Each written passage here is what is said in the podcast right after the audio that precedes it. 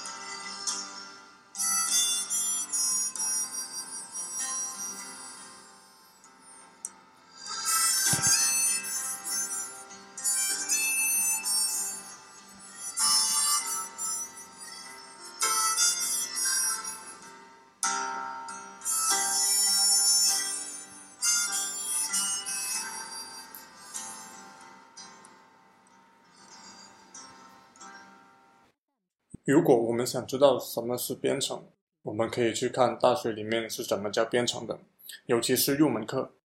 因为作为一个学科的入门课，它最基本的目标就是要让学生知道这门课是做什么的，要给学生形成一个全局的概念。这些课程的教授通常都会省略很多的细节，突出讲一些他们认为是这门学科核心的东西。所以，我们可以通过看这些教授突出讲什么内容，省略什么内容。看出来，他们觉得编程这个学科里面哪些是真正重要的，而哪些是细节末知。在 MIT 有一个挺有名的计算机科学入门课程，它的教材翻译成中文之后叫做《计算机程序的构造和解析》，它是由教这门课的几个教授一起写的。这门课大概在上世纪九十年代左右就不教了，但是 MIT 当年把这整个课程都录了像。所以现在还可以在视频网站上找到当年这门课程的录像。那如果你去看这些录像或者直接看教材的话，在这门课程的开头，他就说到了计算机科学是一个误导性很强的名字，因为编程跟计算机没有关系，没有计算机也可以编程，编程也不是一门科学，它跟科学做的是完全不同的两件事情。他说。编程是描述问题解决过程的一个过程，程序员写代码其实就是在描述某一个问题的解决过程。比如说，一个求两个数的最大公约数的程序，它描述的就是怎么寻找任意给定的两个数的最大公约数。这是一个操纵抽象符号的过程，跟数学一样，用纸跟笔也能做。所以说，没有计算机也可以编程。在另外一本同样是计算机科学的入门教材里面。也谈到了同样一个话题。这本书的名字翻译成中文叫做《计算机编程的概念、技术和模型》。有的人认为计算机科学是数学的一个分支，比如荷兰科学家艾兹格·迪克斯切就曾经用纯数学的方法去证明程序的正确性，还把整一个证明的过程写成了一本书。有的人则认为计算机科学是一种科学，但这本书的作者认为。计算机科学既不是科学，也不是数学的一个分支。他觉得现在的大学在计算机科学的教育方法上是有问题的。他们几乎都是一直把编程当成是一门手艺来教。所谓一门手艺，就是大学把编程放到一个特定的语境去教，比如选择 Java 这样的编程语言，针对安卓这样的一个具体的平台去教。这样的结果就是。学生只看到了编程的一个面向，比如说学 Java 的学生会觉得面向对象编程就是好的，不管什么问题都想要用面向对象的方法去解决。另外一个常见的问题就是像文理分科一样，学生会形成一个错觉，就是编程也是分成前端、后端、移动端。所以安卓开发的人会觉得自己不懂 iOS 开发，做前端开发的人会觉得自己不懂后端开发。但现实肯定不是这样的。这个世界的知识不可能因为人为的规定而划分成文科、理科。编程也一样，不管在什么平台上都是编程，理论都是一样的。这本书的作者觉得，编程不应该当成一门手艺来教。从这本书的名字可以看到，他们觉得学校应该教给学生编程的概念、技术跟计算的模型。他们觉得这是这个学科的核心。而且这些都是跟某一个具体的编程语言或者是具体的平台无关的。这里他们所说的不要把编程当成一门手艺来教，是因为这会导致学生过分关注某一个语言或者平台，而看不到编程的全貌。但是我觉得手艺人做事情的思维正是软件工程师需要的。一个手艺人，比如一个木匠，在木匠这门手艺里面，可能会有很多技术，比如怎么打磨木头、怎么切割木头等等。一个木匠的手艺人，他可能很痴迷于这些技术，研究入迷到不眠不休的状态。但是，无论一个手手艺人多么痴迷于技术，他都知道技术是服务于最终产品的。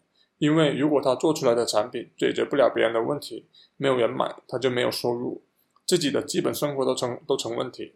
所以，一个木匠研究某一个技术，他的出发点肯定是想要用这个技术去做到更好的产品效果。他不会为了研究技术而研究技术，专业就是为了服务其他人而存在的。做手艺的人，靠的就是服务别人、解决别人的问题来谋生的。不管他多么痴迷于某一项技术，他做的所有事情都是为了把最终的产品做出来。这就是一个做手艺的人在做事情的时候的思维。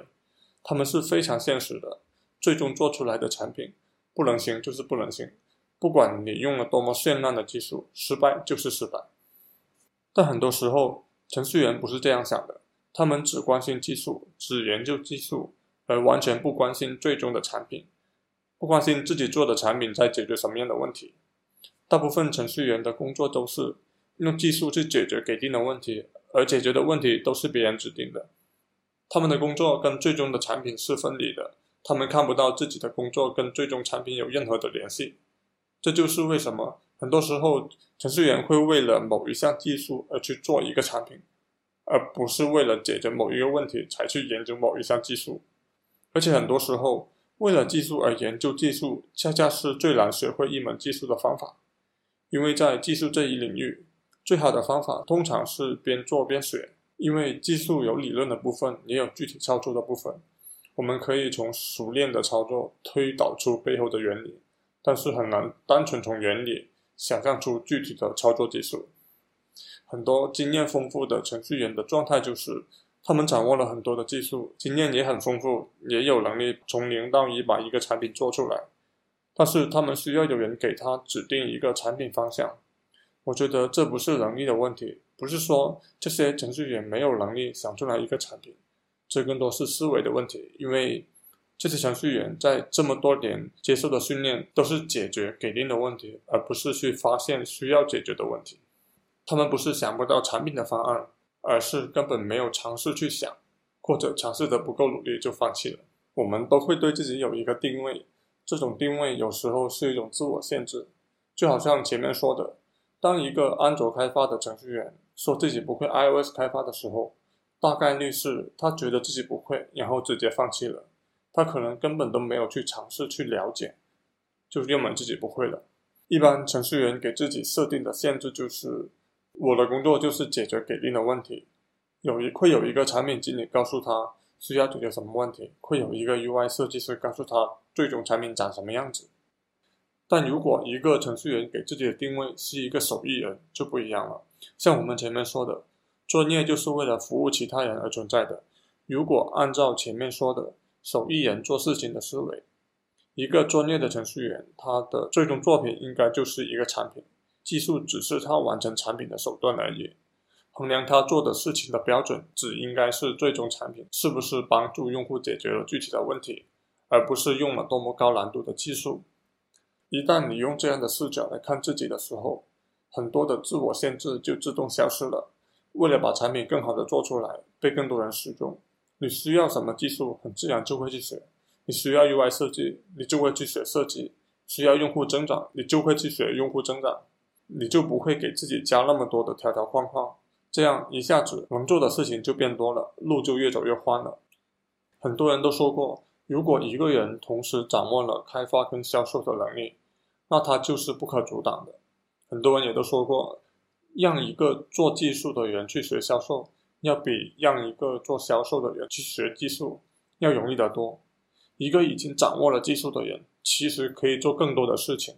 只是很多时候我们的自我定位都只局限于技术里面而已。当然，你可能会说，专注才能把事情做得好，做到极致。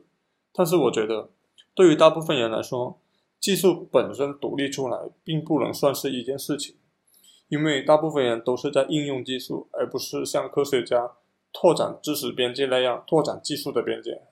既然这样的话，为什么不能跳出自己给自己设置的条条框框？像手艺人一样，试一下主动去完成一个产品，解决一些问题呢